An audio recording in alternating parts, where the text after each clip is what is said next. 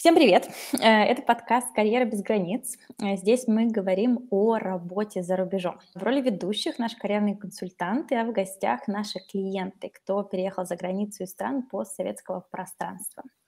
Подкаст мы ведем в прямом эфире на YouTube, э, поэтому подписывайтесь на наши соцсети, чтобы видеть анонсы и задавать вопросы во время записи подкаста. Все ссылки на нас в описании. А, немного об, EP, немного об EP Advisory. Мы компания карьерных консультантов, помогаем найти работу и переехать в Англию, Европу и другие страны. Мы знаем местный рынок труда и помогаем с подготовкой ко всем этапам поиска работы. А, и сегодня в выпуск веду я, Елизавета, я основатель компании, и в гостях у нас Павел. Павел, привет. Привет. А, Павел 3D-художник, а, интерьер-дизайнер, архитектор и клиент IP Advisory. А, Павел работал в Минске на фрилансе и в студии интерьер-дизайна, и в 2021 году задумался о переезде. Изначально планировал переезд в Дубай, но в процессе поиска получил предложение от славянской компании. И с этого момента он работает там, а живет в Грузии.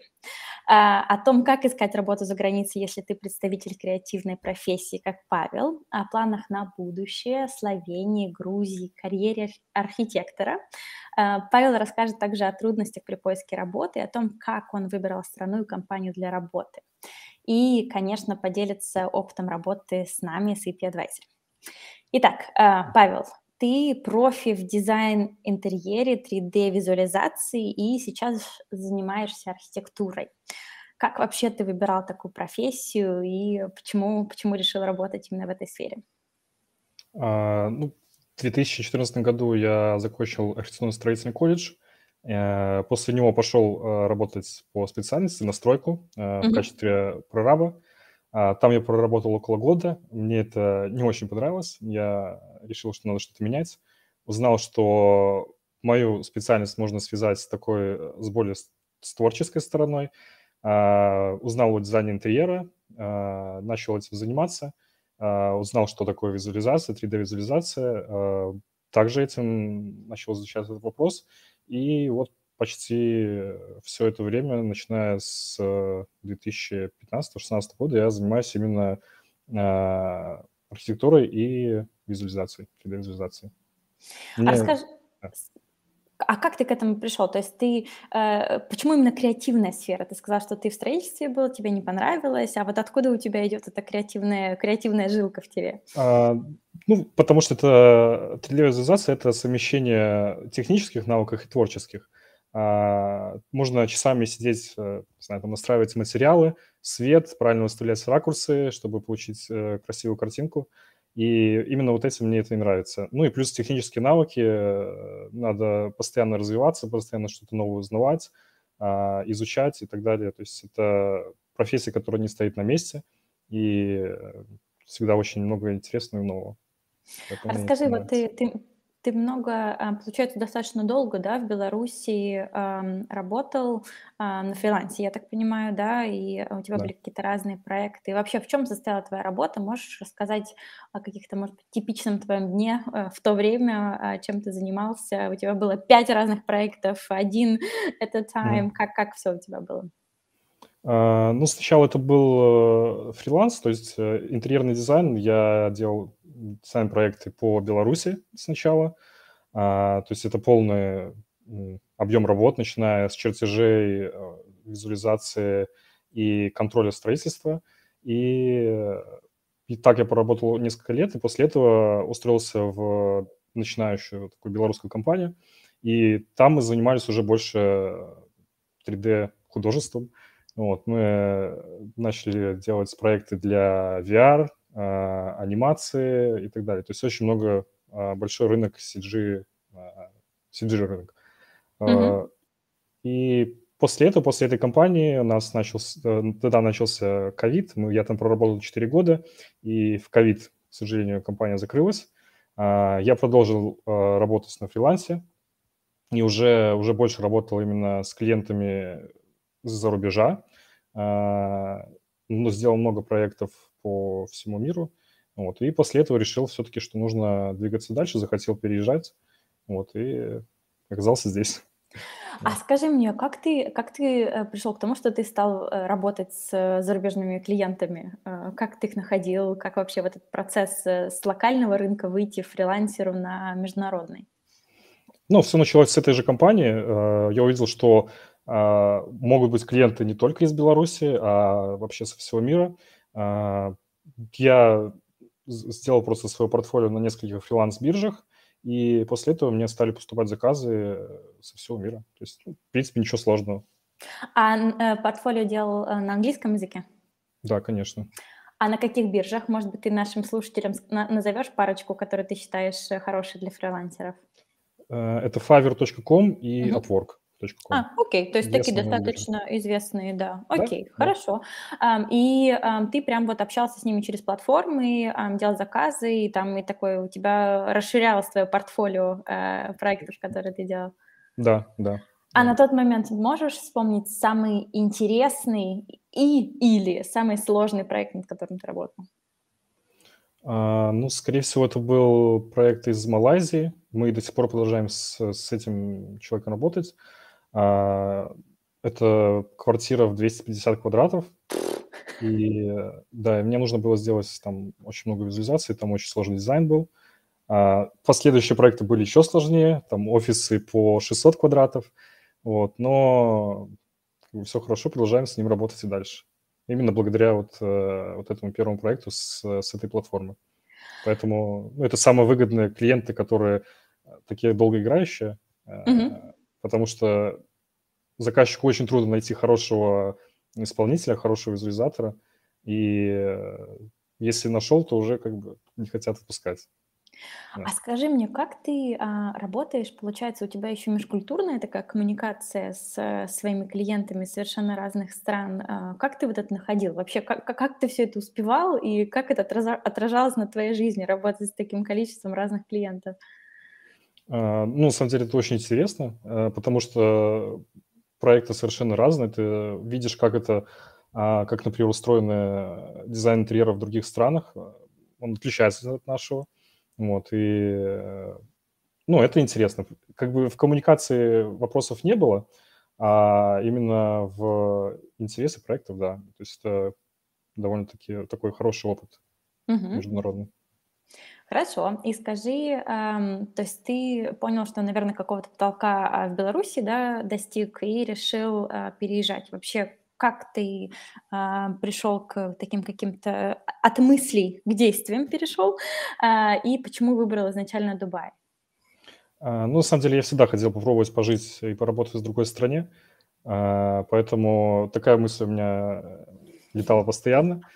Вот, и ну, в 2021 году я решил, что, что все, уже пора. Вот, и ну, как-то так решил, что да, надо переезжать. Ты смотрел много сразу стран или вот нацелен на а, одну? На самом деле сначала был Лондон, э, то есть uh Англия, да. А, но и, в принципе, я не откладывал, не, не убирал этот вариант. Но потом я вспомнил, что, в принципе, Дубай тоже э, может быть. И уже начал искать в этих странах. Да. Какие вообще были сложности на этом этапе? А, ты а, там, четко понимал, что ты хочешь, э, ты знал, в какие компании ты хотел бы постучаться, или это такой был процесс очень с закрытыми глазами в темноте изначально? А, ну, я знал, чего я хочу, то есть, что я хочу делать, но конкретной страны, что вот только вот Дубай, там, Эмираты и все. То есть, ну, такого не было, я был открыт ко всем предложениям. Uh-huh. Вот, поэтому, а, ну, я знал, что я хочу от своей а, профессии, от своей позиции в, в компании, что я хочу от компании. Ну, поэтому с этим сложностей не было. Классно. Ты всегда хот- э, примерно знал, что ты хочешь с точки зрения карьеры? Э, такое, это очень редко, мне кажется, когда человек прям очень так понимает, что хочет. Ну, ба- базовые какие-то вещи, да. Э, остальное как бонус что-то было, но базовые вещи, да, я всегда, всегда знал, что я хочу, да. А ты когда э, в детстве мечтал кем-то стать? Ну, точно не 3D-визуализатором. Да, хотел быть летчиком. Может быть, художником. А, летчиком, да? Ох, круто. А, окей, классно. А, хорошо. А, и ты, когда принял решение о переезде ты тогда находился в Беларуси, правильно? Еще не, не в Грузии. Да, да. Да. И скажи вообще вот с, нами, э, как ты нас нашел и как э, произошло первое знакомство с нами, через, через, через какие ресурсы? А, ну, это было до 21 года, на раз- год 2019. Угу. Э, Я тогда, по-моему, просто в поиске ввел помощь с переездом в Англию, что-то такое. А, И, собственно, наткнулся вот на EP Advisory. Тогда, Угу. по-моему, взял даже какую-то консультацию а, небольшую. Угу. И после этого отложил это как бы так на потом. Угу. А вот уже в 21 году я уже... Ну, у меня всегда был этот э, Advisor где-то там мелькало, потому что там в соцсетях и так далее. Угу. Я всегда помнил про это. А в 21 году я уже конкретно, когда принял решение, э, уже вот начал да, с вами работать. А почему принял решение с нами работать? Потому что, наверное, э, всегда э, ребята, которые э, думают о переезде, кто-то полагается там на свои ам, собственные силы.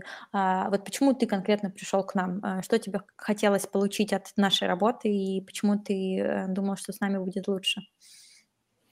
А, Ну, я увидел истории людей, мне понравилось, как это все устроено, как, как, как у вас устроена работа. А, Я подумал, что, ну, в принципе, это хороший вариант. Я даже, по-моему, ни, ни какие-то альтернативные компании не рассматривал, ничего.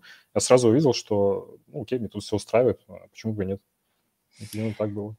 Расскажи тогда про все дебри поиска. Э, Вот э, написано резюме, сделано LinkedIn, э, стратегическая сессия твоя прошла, и ты отправляешься в плавание под названием Job Applications. Э, Мгм. Расскажи, как это у тебя было, эм, сколько примерно эм, ты подал заявок, э, в какие компании, эм, сколько было собеседований в среднем, и вообще как это все было эмоционально э, тоже up and down, или так более-менее четко к цели шел? А, Ну, в основном я подавал заявки через LinkedIn, Мгм. А, И он, он у меня был пустой до, до того, как я начал работать, э, начал поиск работы.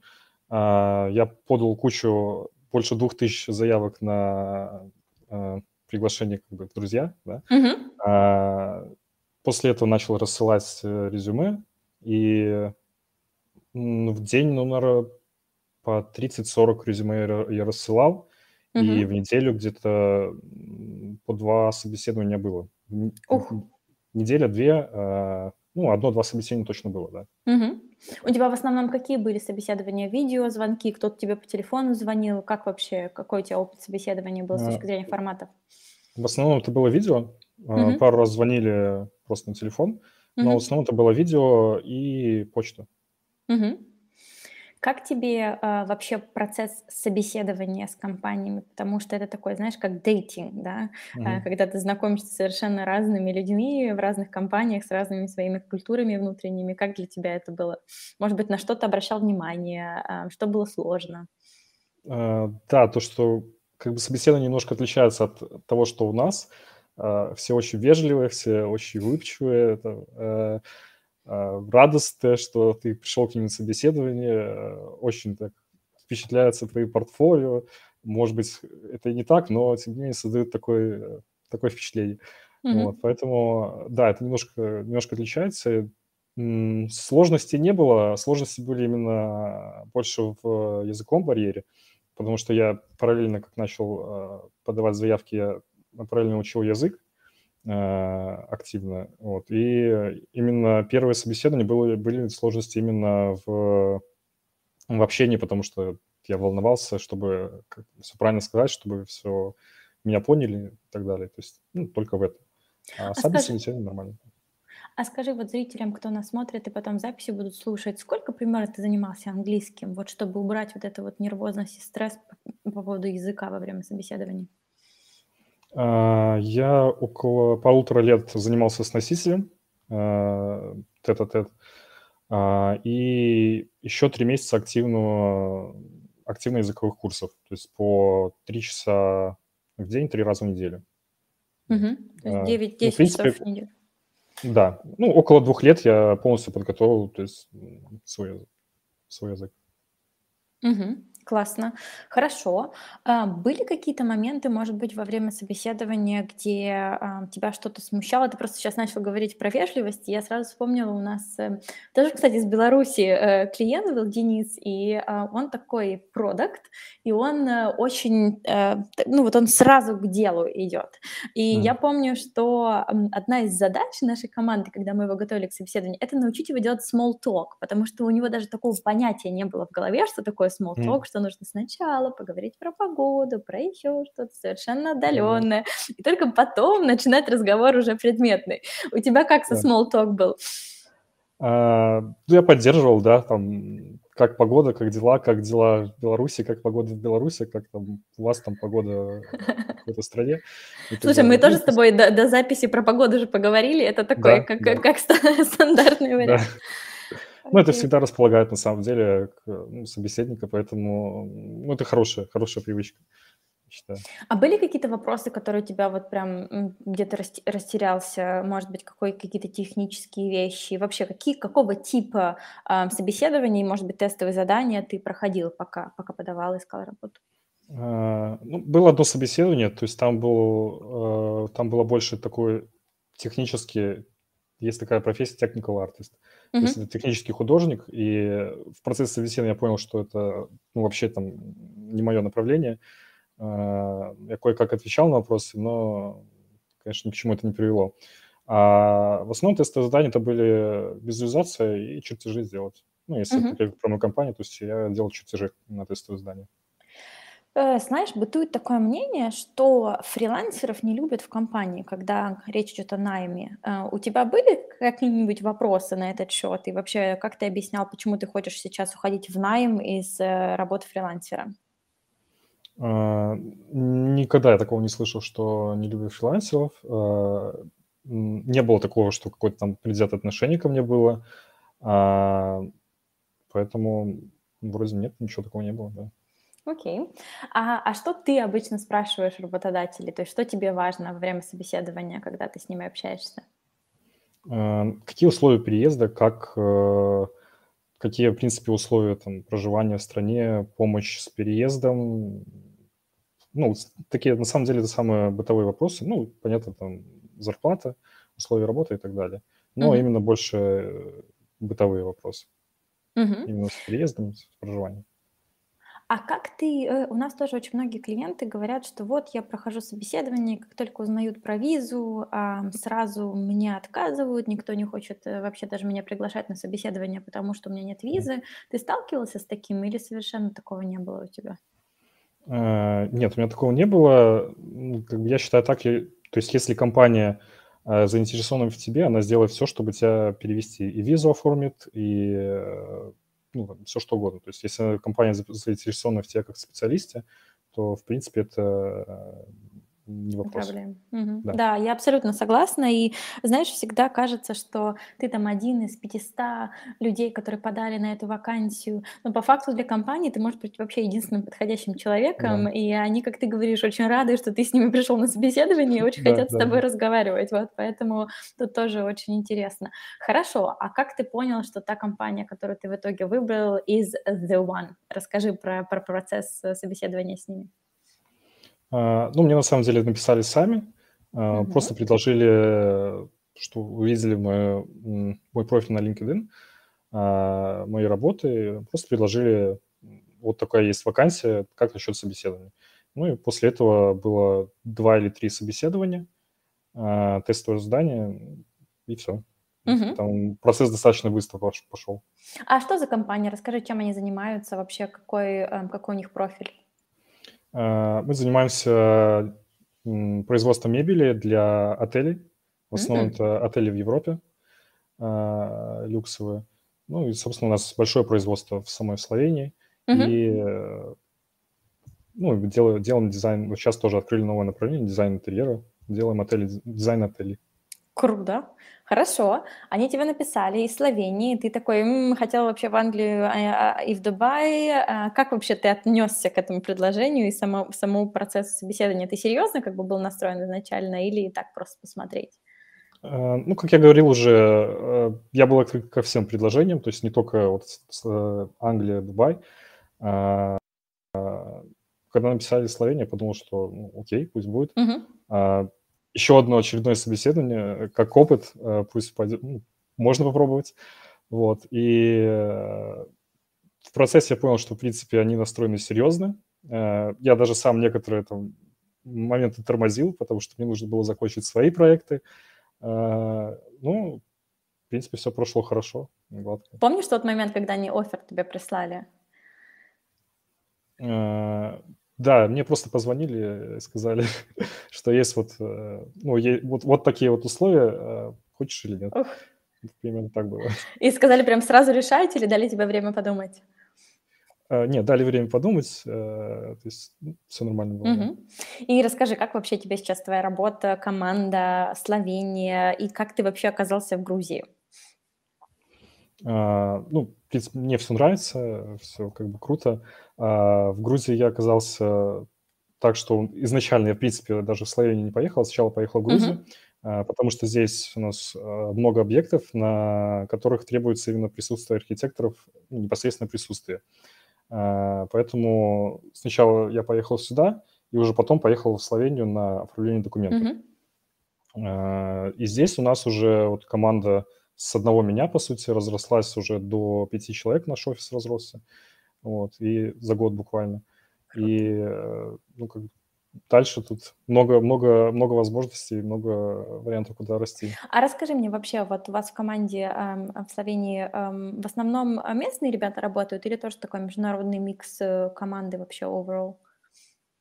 Э, архитекторы это в основном местные, mm-hmm. в основном все словенцы. А, есть менеджер, менеджер тоже из Беларуси, который, кстати, меня собеседовал. А, рабочие на самом деле с, со, ну, много откуда, то есть Россия, Беларусь, Украина. Mm-hmm. А, и плюс здесь еще в Грузии архитекторы тоже из Беларуси у нас. Mm-hmm. Хорошо, и ты сказал, что ты прям, э, то есть сейчас у вас новое направление, это интерьер э, отелей, то есть ты, возможно, как бы этим направлением сейчас будешь заниматься в дальнейшем и его развиваешь. Ну да, то есть мы сейчас вот небольшой командой, я, я отвечаю за визуализации, а, и еще вот два-три архитектора, они отвечают э, за дизайн, за коммуникацию с клиентом. Круто. То есть, да, мы начинаем это делать, да. Какие у тебя дальнейшие планы? А, ну, работать дальше, то есть развиваться в этой компании дальше. А, возможно, потом появятся другие объекты, придется переезжать куда-то в другое место, угу. но пока продолжаем здесь работать. Угу. То есть я так понимаю, ты сейчас находишься в хабе объектов, и там если через год этот хаб передвинется в какую-нибудь Германию или еще куда-то, то тебя, в принципе, могут э, пере перевести туда тоже, да?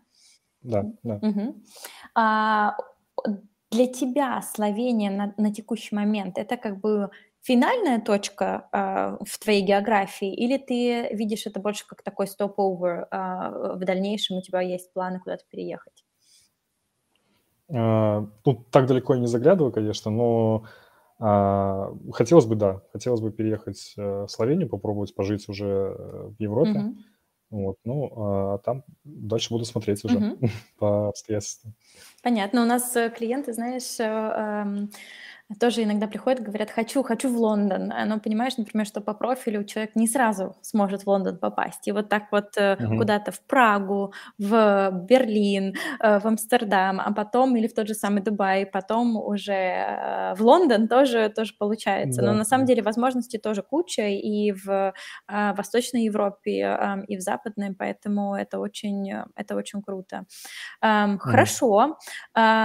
Как ты вообще, а, вот весь этот процесс поиска а, перманентной работы, ухода от фриланса, насколько это а, такие для тебя были волнительные решения или как-то ты шел уверенно к своей цели и все, все как, как должно было, так получалось? Ну, я всегда параллельно, то есть работал, занимался фрилансом uh-huh. и искал, искал работу, поэтому я всегда знал, что ну, без работы, там, без денег я не останусь. Даже если у меня не получится там, найти э, какую-то работу, то есть я в любом случае знаю, чем я буду заниматься. Вот, поэтому я спокойно э, занимался поиском работы. Mm-hmm. Вот, параллельно э, фриланс. В принципе, да, спокойно шел к этому. А у тебя есть какая-нибудь большая карьерная мечта? А, ну, открыть, открыть свою студию, Да? э, либо свой магазин там старой мебели какой-то реставрационный. То есть что-то, что-то типа такого, да. Либо, либо дизайн-студию, да. Круто, круто. А какого, какого рода? То есть прям вот мебель, э, ты бы делал какую-нибудь винтажную, винтажная реставрация э, мебели, да? Реставрация мебели, либо, либо производство мебели, да. Какой у тебя самый любимый э, часть интерьера, э, piece of, of interior? Ну, наверное, в целом, мне нравится, в принципе, в целом дизайн, когда все сочетается, все цвета, фактуры, материалы, они сочетаются друг с другом. А какой-то отдельно прям, мне нравится вот только диваны. А, нет, ну так, так я не могу сказать. А, в целом нравится хороший, хороший дизайн интерьера. А ты думаешь, э, вот э, если говорить про твои навыки, вот, да, 3D-художник, ам, интерьер-дизайнер, архи- архитектор, есть вот, ты бы выделил, там, не знаю, 3-4 core скилла, которые нужно, чтобы в твоей профессии быть успешным?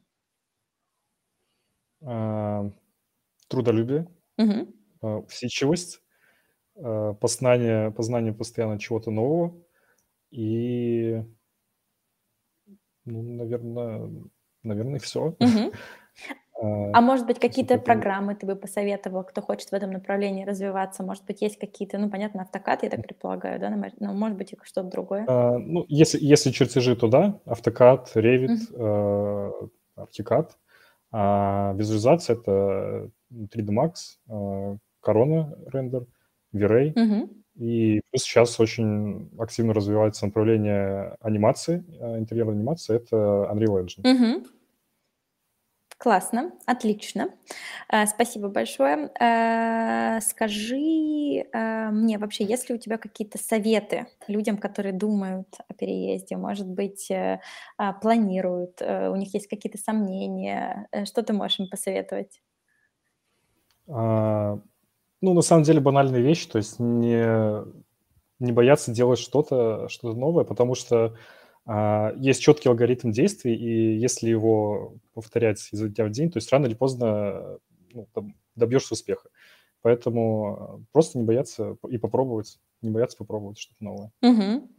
Классно, спасибо большое.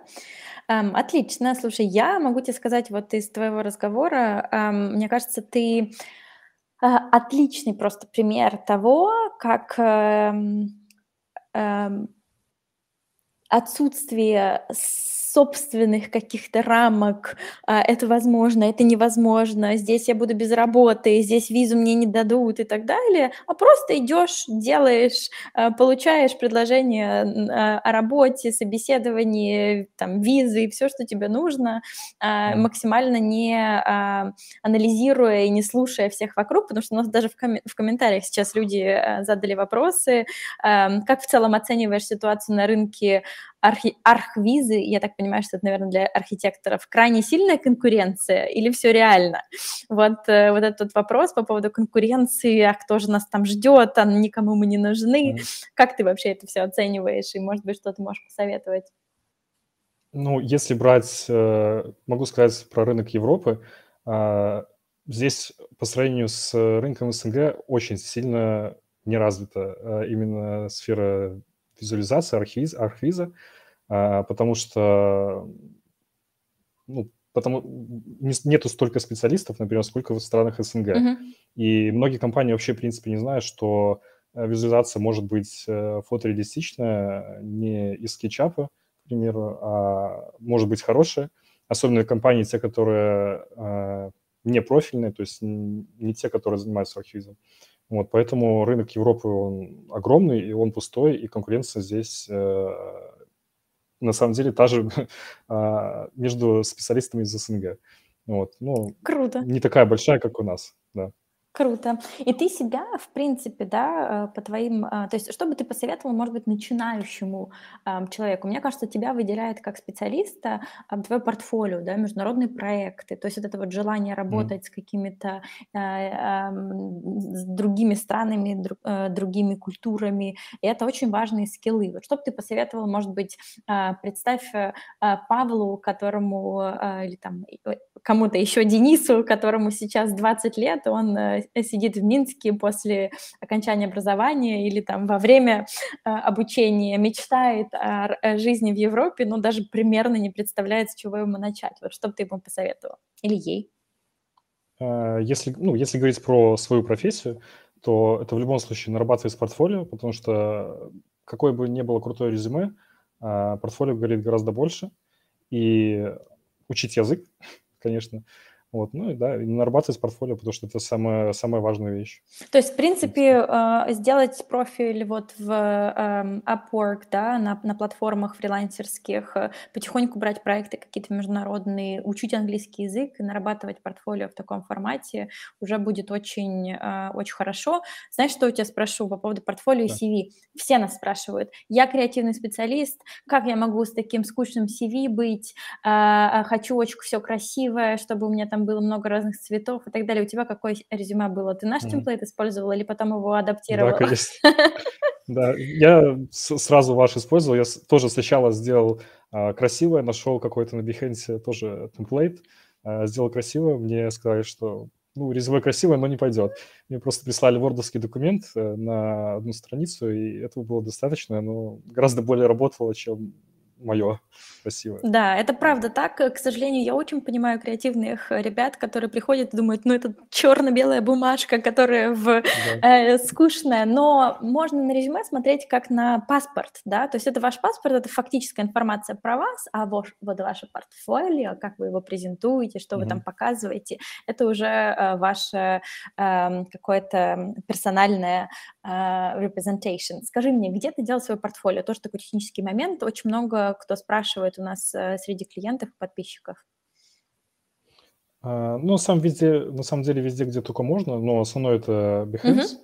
Uh-huh. Плюс у меня было на, просто на Google диске, я давал ссылку а, вместе с, вместе с CV, я давал ссылку на портфолио. Uh-huh. Когда-то у меня был свой сайт, ну, это больше вот именно, больше именно Behance. И плюс еще профиль на Fiverr, потому что там были отзывы от людей. Круто.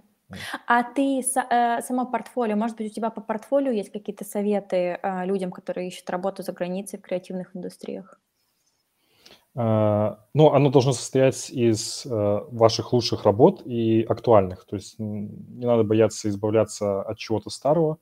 Uh, лучше, лучше меньше работ, но хороших, чем больше и посредственно. А сколько примерно, ты бы сказал, кейсов нужно презентовать? Три-пять будет достаточно. Угу. Даже двух, я думаю, может быть достаточно. Хороших, если это сильная, хорошая работа, то этого вполне может быть достаточно. А ты советуешь это как-то эм, с точки зрения, например, описания того, что писать текстом? Э, ты вот на, на чем фокусировался в своем портфолио? Ну, у меня это картинки, uh-huh. то есть э, текста у меня вообще не было, то есть это в основном просто, просто если Google Диск, то это было просто последовательность картинок. Uh-huh.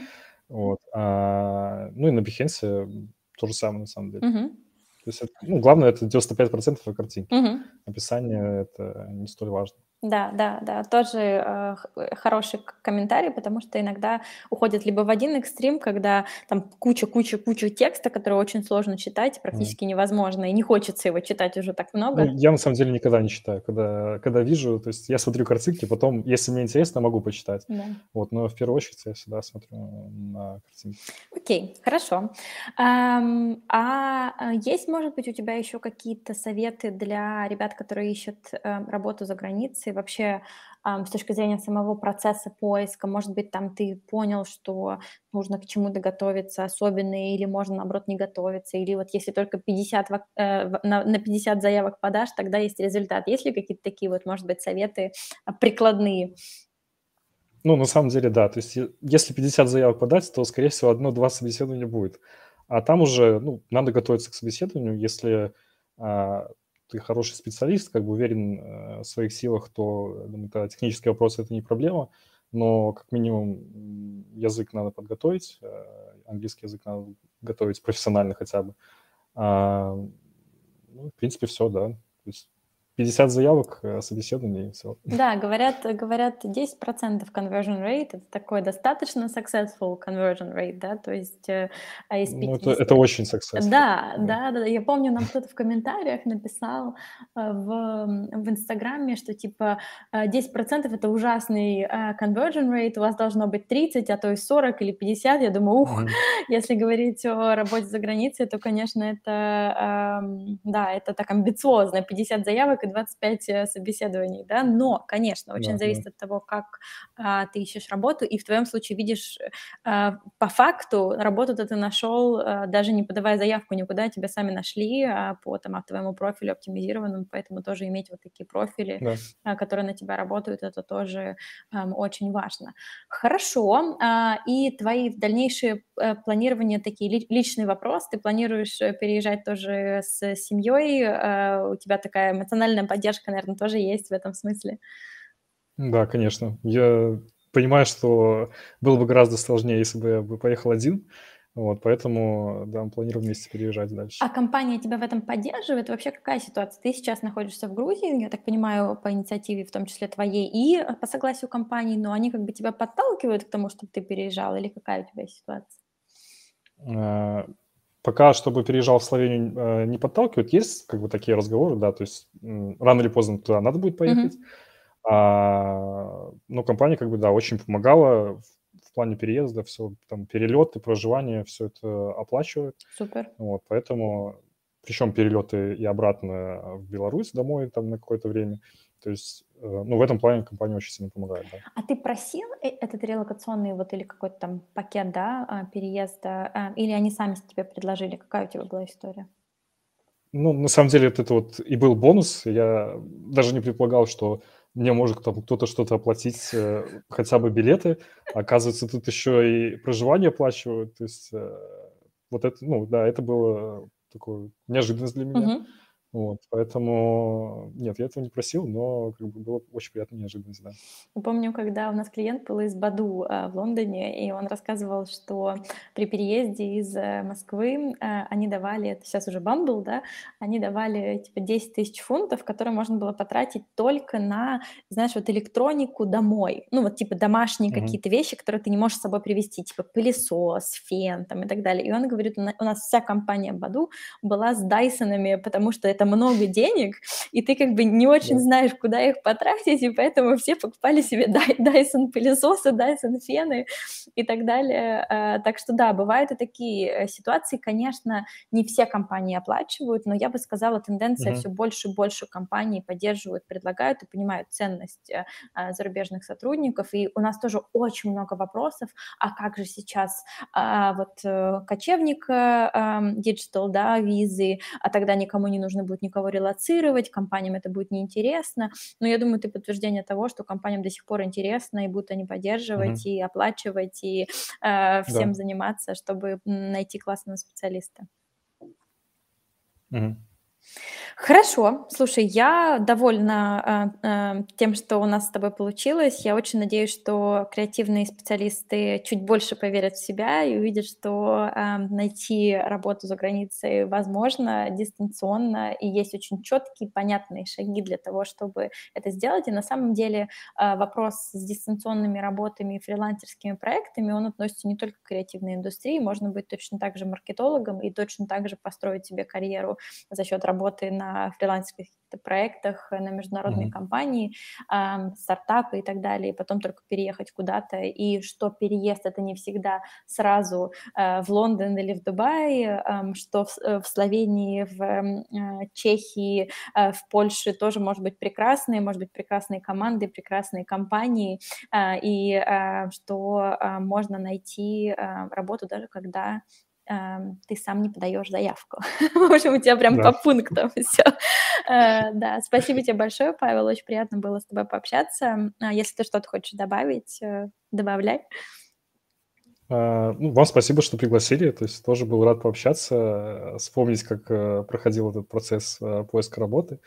Поэтому, да, Спасибо, что позвали. Все, тогда спасибо, спасибо еще раз. Спасибо всем, кто слушал. Эмилия, спасибо за ваши вопросы тоже. Эм, и эм, надеюсь, что будет чуть больше уверенности у всех э, на тему переезда и больше возможностей, куда можно переехать. Спасибо. Пока-пока. Пока. -пока. Пока.